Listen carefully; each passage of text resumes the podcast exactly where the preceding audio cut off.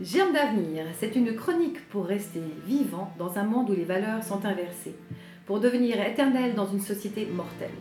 Avec Mathias C., ingénieur et arboriculteur, et Isabelle Alexandrine Bourgeois, journaliste et réalisatrice, parfois avec des invités extraordinaires, nous vous emmenons en conversation dans des espaces où palpite encore le pouls de l'homme, en harmonie avec la terre, les lois de la vie et du bon sens. Ensemble, poussons joyeusement la porte du renouveau pour rentrer dans cet âge d'or qui nous attend.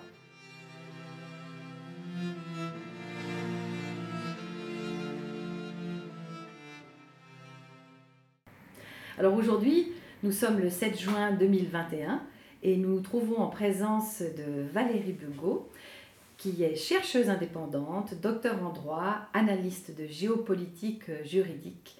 J'ai compris euh, d'où venait la force de Valérie euh, lorsque j'ai appris euh, que son grand-père était un ancien résistant.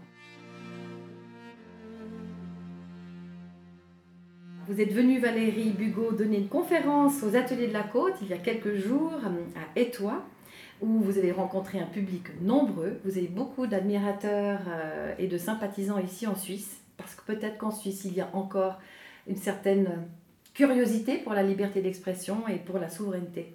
Et nous sommes très fiers, Mathias et moi, aujourd'hui, de vous accueillir dans ce nouveau podcast. Bonjour Valérie. Bonjour Isabelle, mille merci pour votre euh, invitation, votre présentation et je suis enchantée avec, euh, de partager ce moment avec euh, vous et Mathias. Je pense qu'on le sent tous. On est dans une situation qui ressemble à un conflit, en tout cas un affrontement entre plein de forces diverses.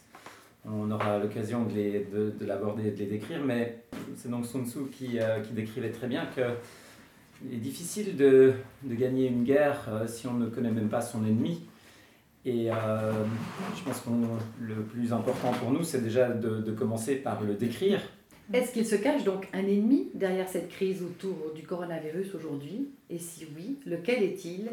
Et comment le débusquer? Oui, alors effectivement, les populations, et en particulier les populations occidentales, mais je dirais toutes les populations du monde, ont un ennemi euh, prioritaire qui se cache derrière l'anonymat de toute l'organisation juridique du système économique. Et c'est ce que j'ai décrit dans, dans, mon livre. Les raisons cachées du désordre mondial, c'est qu'en réalité, l'ordre économique au niveau mondial a été capté par des grandes corporations qui ont été rendues possibles, qui ont été générées, qui ont été financées par les grands banquiers internationaux, dont on ne connaît pas euh, réellement euh, ni les noms, même si évidemment certains noms quand même sont assez... Euh, maintenant, euh, il devient monnaie courante de les entendre, mais on ne sait pas exactement sous quelle forme ils agissent, ni dans quelle mesure leur pouvoir s'étend. Donc il y a toute cette problématique d'anonymat qui se cache derrière tout un système juridique en réalité. On ne parle jamais de droit, mais le droit est fondamental parce qu'il organise la vie des gens sans même que les gens s'en rendent vraiment compte. Ils n'ont que les effets des règles qui ont été établies. Donc euh, derrière ce, système, euh, il y a en réalité des personnes physiques. Et c'est ce qu'on oublie trop souvent. On, a l'impression d'être dans une matrice, mais cette matrice, euh, à l'origine, ce sont des personnes physiques. Et il faut comprendre que ce sont précisément non seulement ces personnes physiques qui dirigent la matrice, mais également tout le système de la matrice qui est, qui est devenu l'ennemi des populations. Parce que, en réalité, la matrice dépossède les individus de leur pouvoir sur leur vie quotidienne, sur leur avenir, sur leur capacité à organiser le monde qui les, environne, euh, de leur capacité à se projeter dans l'avenir. En réalité, c'est une captation euh, de leur euh, capacité en tant qu'individu et en tant que groupe à s'organiser à et à se prendre en charge. Cette captation, elle se fait à quel niveau concrètement? Alors la captation en priorité a eu lieu sur l'aspect monétaire, ensuite par l'aspect euh, sur l'aspect économique et enfin euh, le plus important pour le quotidien des gens par l'aspect politique. C'est-à-dire que le politique a disparu au profit de l'économique qui lui-même a été capté par les grandes institutions bancaires internationales, internationalisées depuis très très longtemps en réalité. Donc euh, la manifestation extérieure directe pour les populations, c'est la captation du politique euh, du principe politique et des hommes politiques qui ne sont plus là pour représenter l'intérêt des populations qu'elles régissent, mais qui sont là en tant que relais euh, d'influence des intérêts financiers supérieurs. Est-ce qu'on peut dire que les médias sont aussi un vecteur de captation? Bien entendu, les médias en réalité font partie intégrante du système et les banquiers, les grands banquiers internationaux ont, développé leur puissance et leur, leur, leur captation par le contrôle de l'information. Donc depuis toujours, le contrôle de l'information est intimement lié à cette hégémonie financière euh, qui nous opprime, qui opprime les populations aujourd'hui et depuis déjà pas mal de temps. Mais ça, c'était le premier aspect de, la question. Et j'insiste sur le deuxième aspect qui est quand même un peu plus positif parce que s'élève peut-être, certainement et même définitivement un contre-pouvoir à, à, cette hégémonie financière qui n'était pas prévue ni par eux ni par personne et euh, qui vient de Chine.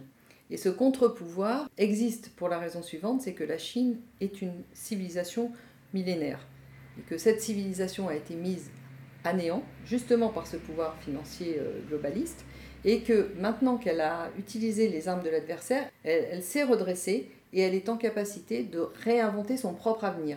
Et donc nous avons donc une volonté euh, hégémonique financière qui se heurte à une volonté euh, de type civilisationnel, de type continental et non plus apatride liée à la, répartition des capitaux, qui s'élève et qui compte faire entendre sa voix. Et donc pour les populations en général et pour la vie quotidienne des gens, même s'ils ne s'en rendent pas compte, c'est un formidable moment d'espoir parce que ça équivaut à l'émergence d'un nouveau contre-pouvoir et à l'affrontement de deux titans et c'est dans ces conditions de contre-pouvoir que des espaces de liberté peuvent à nouveau surgir sur la surface du globe et parmi les différentes populations, à la condition que ces populations acceptent euh, de se reprendre en main, de reprendre leur destin collectif en main. Votre lecture est hum, très originale et passablement dissidente puisque les médias mm. s'évertuent effectivement à nous euh, dépeindre la Chine comme le nouveau péril jaune, comme euh, euh, le pays de l'intelligence artificielle où nous allons tous être tracés et que nous autres ici, nous sommes encore dans un processus démocratique.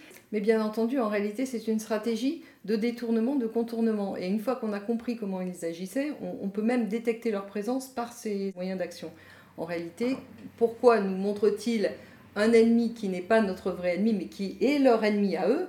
Eh bien, justement pour qu'on prenne position pour eux, pour renforcer leur posture par rapport à leur véritable ennemi. Est-ce d'abord euh, le rôle foncier des, populations que de prendre le parti de personnalités qui se cachent derrière des corporations, qui n'ont aucune responsabilité, qui n'ont jamais eu la moindre bienveillance ni la moindre intention euh, d'agir pour les populations, qu'ils les prennent à partie à un moment donné pour euh, les mettre en, bouclier humain contre leurs véritables ennemis. Non, moi je dis non.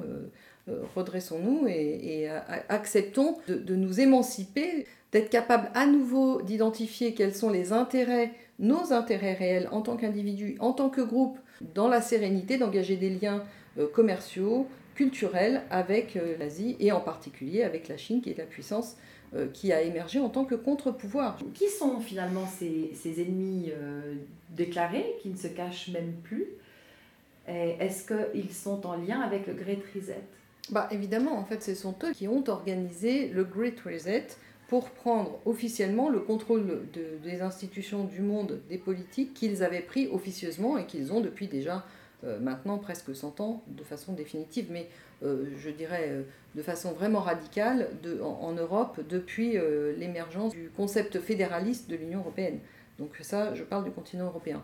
Donc il est très clair que les gens qui sont derrière le Great Reset sont ceux qui ont organisé tout ça. Mais le Great Reset n'est que euh, la partie, euh, comment dirais-je, émergée de cet iceberg. C'est pas Klaus Schwab à lui tout seul qui gère cette superstructure de domination. Euh, derrière, il y a tous les intérêts capitalistiques supérieurs. Et je répète, ces intérêts capitalistiques sont dominés par les intérêts de, la, de la haute finance, dans le sens où cette haute finance est hégémonique et où elle a son, quartier général, si je puis dire, son QG à la City de Londres. Donc vous décriviez euh, d'une part une prise de pouvoir, mais qui date, hein, qui euh, depuis des décennies, euh, qui, est, là, et d'un autre côté l'apparition d'un contre-pouvoir, et quand on prend le terme le Great Reset, donc une table rase, si on veut. Quel est le lien entre tout ça et, cette précipitation qu'on sent aujourd'hui, à tel point que les mesures qui sont proposées ne sont plus du tout dans la mesure, mais dans la démesure totale Alors, Ce qu'il faut comprendre, c'est que cette grande réinitialisation est prévue de très très longue date et qu'elle n'a rien à voir avec l'émergence de la Chine en tant que contre-pouvoir. C'était c'est leur programme, leur agenda était de prendre officiellement le pouvoir politique qu'ils ont officieusement depuis trop longtemps.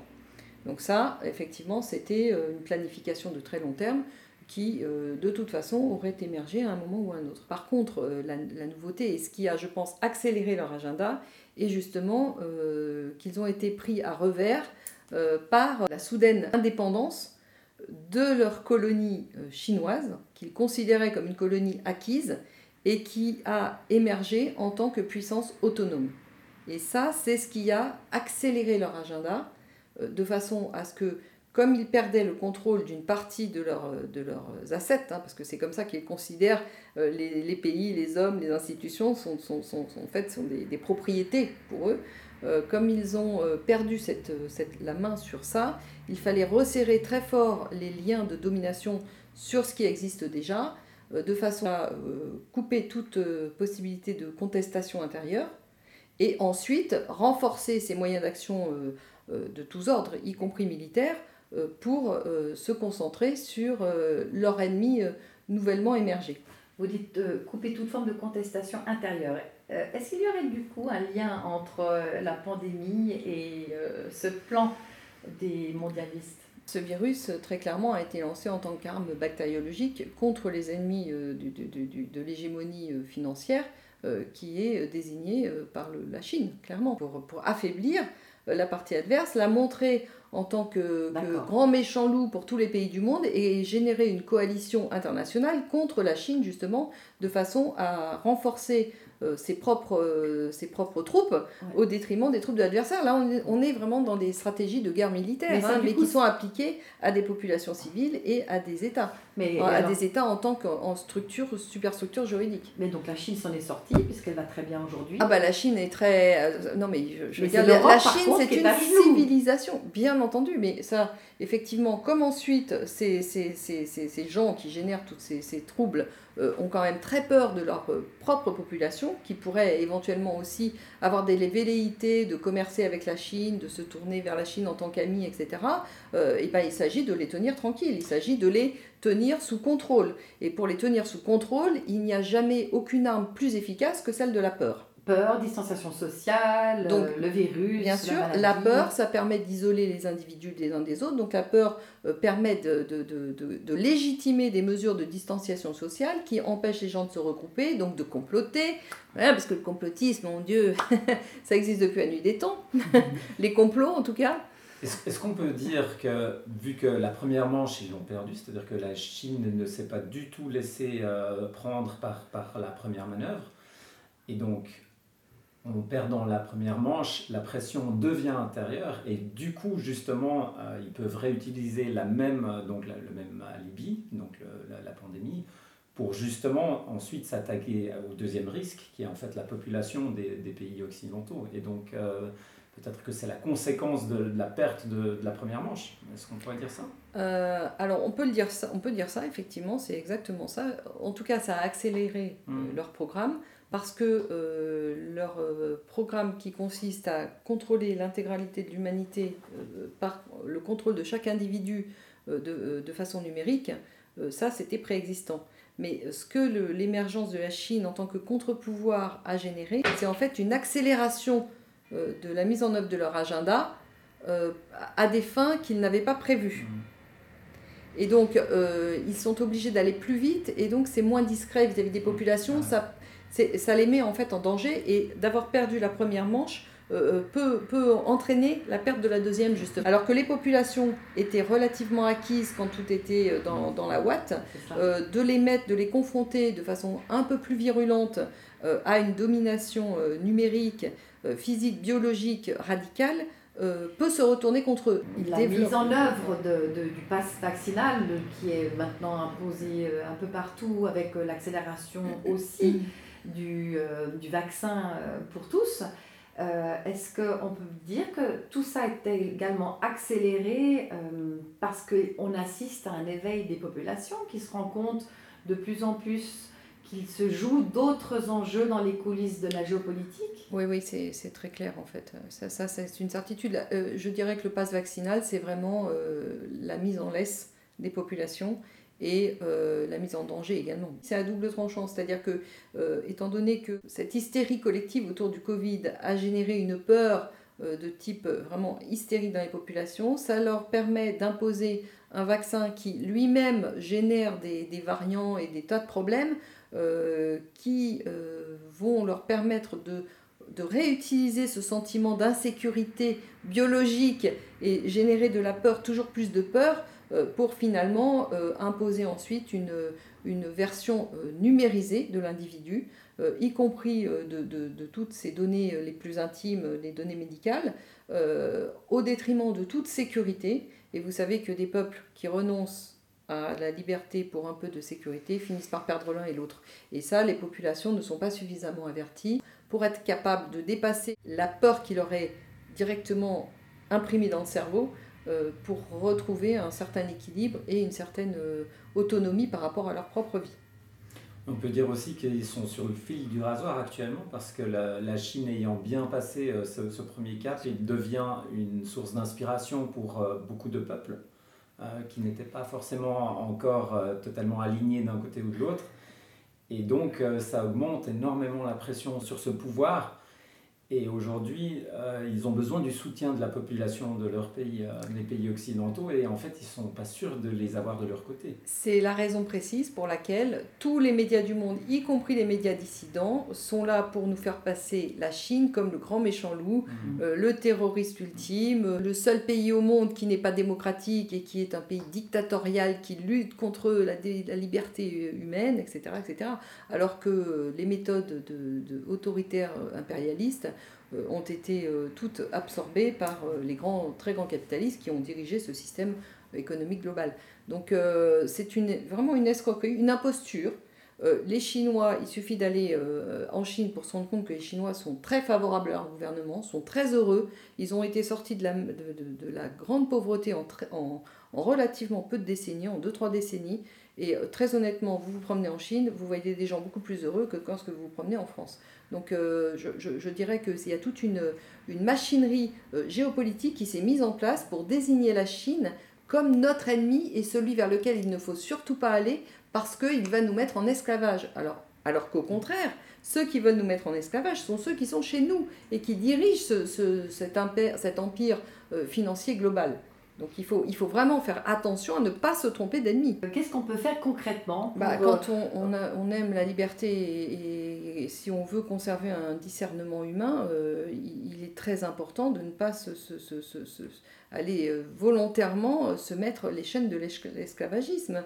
si vous acceptez ce vaccin, d'une part c'est une expérimentation génétique de nature oui, de nature génétique, dont on ne, sait rien sur l'avenir. C'est justement pour la raison pour laquelle eux-mêmes ne, connaissent pas les, conséquences à long terme sur tout le monde. Donc c'est la raison pour laquelle ils font cette expérimentation.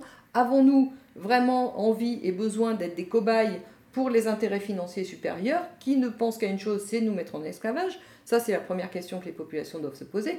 Et la deuxième question, une fois qu'on aura ces choses à l'intérieur de notre corps, euh, euh, est-ce qu'on doit accepter que ce soit utilisé pour numériser toutes nos données personnelles. On est dépossédé de notre propre intimité. Enfin, je dirais que là, ce sont des questions qui sont même fondamentales, euh, qui mettent en jeu la, liberté de conscience, la liberté humaine la plus élémentaire. Donc, euh, effectivement, moi, je n'ai pas de conseils à donner aux gens, mais euh, la moindre des choses, c'est quand même de se mettre un peu à réfléchir avant de se jeter comme ça dans la gueule du loup.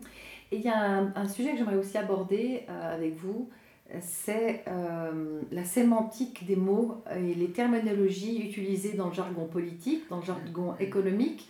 Pouvez-nous un peu nous donner quelques exemples? Bah, de ce détournement des mots, de la sémantique et des objets. Déjà, la première chose à, comprendre, c'est qu'on n'attire pas les mouches avec du vinaigre. Si vous avez envie euh, d'assassiner votre voisin, vous n'allez pas aller lui dire je veux t'assassiner. Vous faites d'abord un grand sourire, vous dire oh, vous savez, il y a un film qui s'appelle euh, Harry, un ami qui vous veut du ah bien. Bah, on, est, tout à fait dans ce contexte-là. Vous ne pourrez pas avoir obtenir le consentement des gens en leur proposant euh, un avenir d'esclavagisme, de, voilà, donc ils sont obligés de tourner ça, enrober la chose, enrober de façon rose. Euh, je, peux vous dire que nous, ils nous ont fait passer euh, la, dernière loi qu'ils ont appelée la fin de l'état d'urgence, alors qu'en réalité c'était l'état d'urgence introduit dans le droit commun.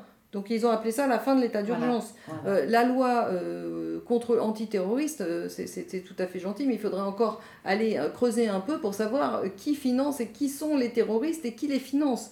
Alors là, je vous renvoie à votre, à votre compatriote Daniel Eganzer, qui a fait un travail formidable sur, les armées secrètes de l'OTAN et qui, a, qui a été le premier à avoir le courage de dénoncer ces réseaux subversifs qui sont indépendants des États qui s'imposent aux États et qui créent sans arrêt des faux drapeaux, euh, des faux semblants, euh, qui font passer des vessies pour des lanternes et qui euh, génèrent cette fameuse servitude volontaire que la Boétie avait déjà en son temps expliqué. Donc c'est quand même pas des techniques qui sont, qui sont très, très nouvelles. Quoi. On peut parler aussi des Nations Unies. Alors on parle de Nations Unies qui au fond désunissent bah, les Nations Unies, euh, c'est toujours euh, des organisations internationales qui sont sous, sous, sous contrôle du rapport de force. Euh, donc le rapport de force, à partir du moment où il a basculé de façon quasi définitive vers l'empire financier global, il n'y a aucune raison pour que les organisations internationales ne soient pas à leur service. Et c'est d'ailleurs eux qui ont créé ces organisations internationales.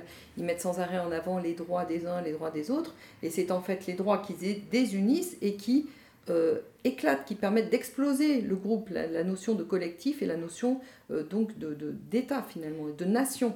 Euh, au-delà d'un État formel, il s'agit de nation, de groupe cohérent qui a à cœur de défendre ses intérêts de groupe. Donc pour vous, les droits de l'homme sont des instruments de récupération des, des ben, populations au service de nouveau des Absolument, ça relève de la technique que vous de, montrer en disant on montre un versant euh, joyeux, euh, positif, libéral, démocratique, euh, pour en réalité resserrer les liens de, de, de l'esclavagisme. Et en général, on crée des entités très grandes qui englobent le maximum pour perdre évidemment tout rapport avec la base. Bien sûr, et puis ça laisse des marges de manœuvre parce que comme il y a des intérêts apparemment variés, on peut actionner les uns ou les autres en fonction du moment opportun. D'où le besoin d'appeler systématiquement des, toutes ces entités mondiales. Banque mondiale.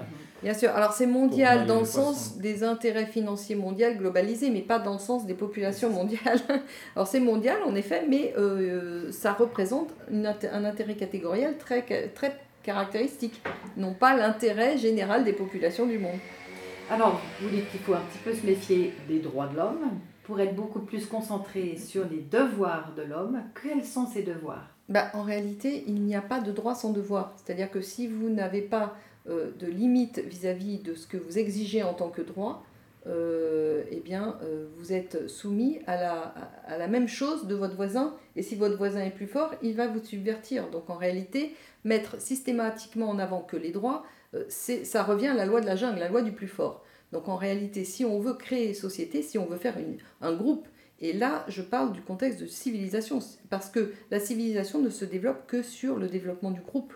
Donc si on veut faire civilisation, il faut savoir renoncer à certains euh, abus de droits individuels euh, pour euh, déterminer un, intérêt collectif, c'est-à-dire le plus petit dénominateur commun qui, permet que la vie en commun soit possible, les intérêts, parmi tous les intérêts variés, on met en commun certains intérêts essentiels qui permettent au groupe de se développer, et ça, ça, veut dire avoir des devoirs envers, envers son prochain. Ça veut dire, si vous respectez cet intérêt commun, ça génère des devoirs envers vous-même. Vous devez le respecter. Donc en réalité, il n'y a pas de groupe sans devoir. Et évidemment qu'il y a des droits, mais mettre systématiquement en avant que les droits, en fait, c'est la disparition du sens même de la civilisation.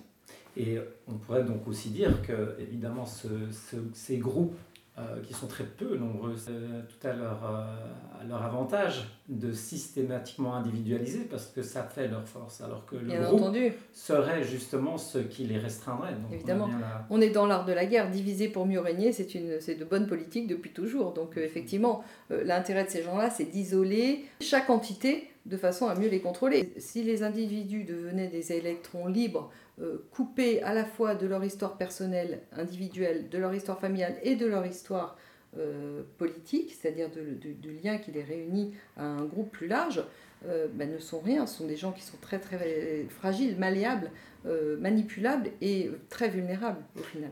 Et d'où l'intérêt également de, de diviser euh, sur tous les sujets possibles et imaginables, les, euh, les genres, euh, les affrontements à tous les niveaux, et d'atomiser. Black Lives Matter, Black Lives Matter. Bien, entendu, tout est instrumentalisé, les religions, les races, mm. les, les, les, sexes, les genres, tout est sujet à conflit. En fait, tout mm. devient mm. conflictuel. Et en fait, la génération euh, spontané de conflit et ce qu'ils recherchent en priorité pour garder le contrôle sur euh, l'ensemble des, populations, bien entendu. C'est une, mais c'est une stratégie de militaire euh, qui doit être enseignée et qui est enseignée dans toutes les, écoles militaires. Simplement là, ce qui échappe aux gens, c'est qu'elle est mise en œuvre euh, contre non pas euh, des, des, des, militaires, mais contre des populations et des États. Mmh, mmh. Et c'est quelque chose qui est quand même relativement nouveau que des entités privées puissent mettre à genoux des États en utilisant des stratégies de nature militaire. Finalement, ces, ces, minorités qui euh, tentent de nous faire basculer vers une dictature mondiale, est-ce qu'ils sont redoutables? Est-ce que c'est David contre Goliath ou est-ce que nous avons les moyens euh, de leur faire des croche-pattes et qu'ils mordent de la poussière pour retrouver notre, notre pouvoir sur notre existence? Ben, C'est les deux en fait. Ils sont à la fois redoutables et très fragiles. Ils sont redoutables parce qu'ils ont euh, beaucoup d'armes à leur disposition et ils sont très fragiles parce qu'une fois qu'on connaît, qu'on les a identifiés, qu'on connaît les armes qu'ils utilisent, euh, ils manquent totalement d'imagination. Les armes sont toujours les mêmes et il devient très facile de les, de les mettre à jour. Donc il y a beaucoup un travail d'instruction euh, qui relève de, la circulation de l'information, euh, qui est tout à fait fondamentale. C'est pour ça qu'elle est tellement censurée, et d'ailleurs quand il s'agit de les contre... Bien entendu, ils savent très bien, ils ont bâti leur, toute leur, leur, force sur le contrôle de l'information. Donc à partir du moment où l'information leur échappe, mmh. c'est déjà une grosse partie de leur contrôle qui, qui, qui part. C'est la mmh. raison pour laquelle il y a une, une telle virulence, une telle violence sur le, le, le contrôle de l'information. Et je précise bien mainstream, effectivement, de l'information qui passe par les médias euh, principaux officiels, mais également une infiltration des médias euh, dissidents qui sont également là pour euh, travestir la, réalité, pour empêcher, pour rendre la confusion des esprits totale et empêcher les gens de véritablement percevoir les enjeux réels de, des débats et des, des, rapports de force qui ont lieu actuellement. Donc, euh, nous sommes tous des petits David, euh, Valérie, et je sais que vous proposez euh, une, un nouveau système ou un nouveau modèle de société pour que nous puissions renverser ce tigre de papier. Concrètement, qu'est-ce que vous proposez? Quelles sont vos solutions? Ce système est fragile dans la mesure où il repose sur des fondamentaux qui sont très fragiles. À partir du moment où les individus comprennent qu'il faut se réapproprier la vie du groupe, c'est-à-dire refaire du, régénérer du collectif, euh, ces gens-là ont déjà perdu. En fait, euh, leur, euh, leur, échec est certain. Donc, c'est la raison pour laquelle toute la réforme institutionnelle que je propose est fondée sur, sur ce, ce, constat et sur deux postulats. le constat selon lequel il faut réinstaurer des contre-pouvoirs qui ont totalement disparu de nos institutions, et le deuxième constat sur lequel il faut réapproprier la politique dans le collectif. Donc j'ai fondé toute ma réforme sur ces deux principes-là, et ce qui a généré finalement euh, un modèle institutionnel euh, qui reprend le meilleur à la fois de l'ancien régime que nous avons connu, du temps de la monarchie, et euh, du nouveau régime sous lequel nous sommes déjà depuis 200-250 ans, et qui a aussi certains, avantages par rapport à, avant. Donc en fait, je fais la synthèse de ce qui a marché dans les deux systèmes. Et j'arrive à une, organisation institutionnelle euh, qui est fondée euh, euh, sur la réhabilitation du, du, groupement d'intérêt que certains, où évidemment il y a des liens avec les corporations d'Ancien Régime, mais ces liens ne sont pas, ce, n'est pas la, la, la, réémanation de, des corporations d'Ancien Régime, puisque j'élargis en fait ce système corporatif à, toutes les activités sociales, donc à la fois commerciales, non commerciales et spirituelles. Et je propose en fait que chaque, euh, chaque intérêt s'organise en groupement, c'est-à-dire se réunissent pour générer leurs propres règles de fonctionnement de groupes qui n'ont pas à dépendre de, d'édits ou de, lois centralisées à un niveau beaucoup plus haut. Et euh, ça part donc euh, de, la base, de, de regroupement euh, par commune. Ensuite, ça monte au niveau de la région. Et puis, pour finalement générer un gouvernement de nature étatique.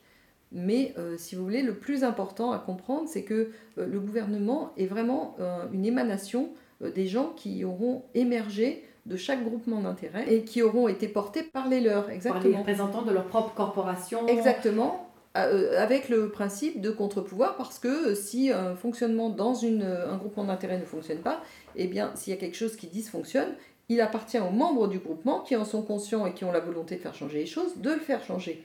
Et donc les gens récupèrent le contrôle de leur vie en se réunissant, se regroupant. par l'intermédiaire de leur vie privée, parce qu'ils se réunissent par centre d'intérêt. C'est eux qui déterminent leur centre d'intérêt. Ça peut être leur métier, ça peut être un hobby, ça peut être une, une, volonté de euh, s'investir dans une, un renouveau mhm. spirituel.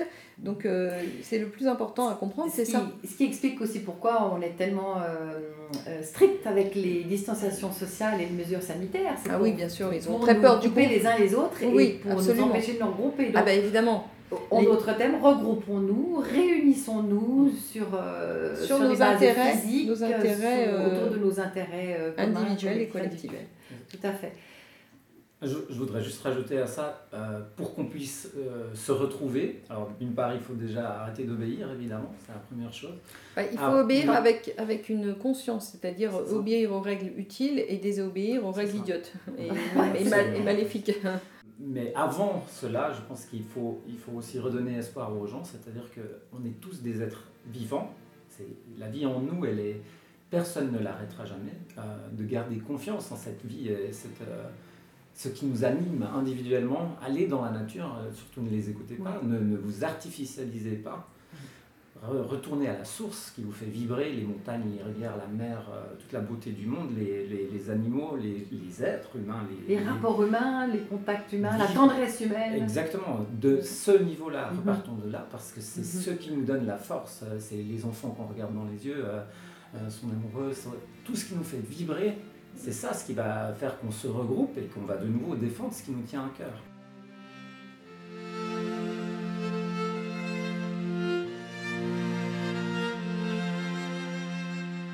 Merci infiniment euh, à l'un et à l'autre. Merci Valérie Begaud. Si on veut en savoir plus sur votre démarche et tout ce que vous êtes en train de développer euh, un peu partout en France, euh, en Suisse et en Europe, on peut vous suivre sur les réseaux sociaux, sur votre site internet valériebugo.fr et sur votre groupe Telegram. Plein succès sur ce beau message d'espoir et d'ouverture sur la souveraineté, la liberté et la conscience que vous relayez euh, par votre action, par vos ouvrages.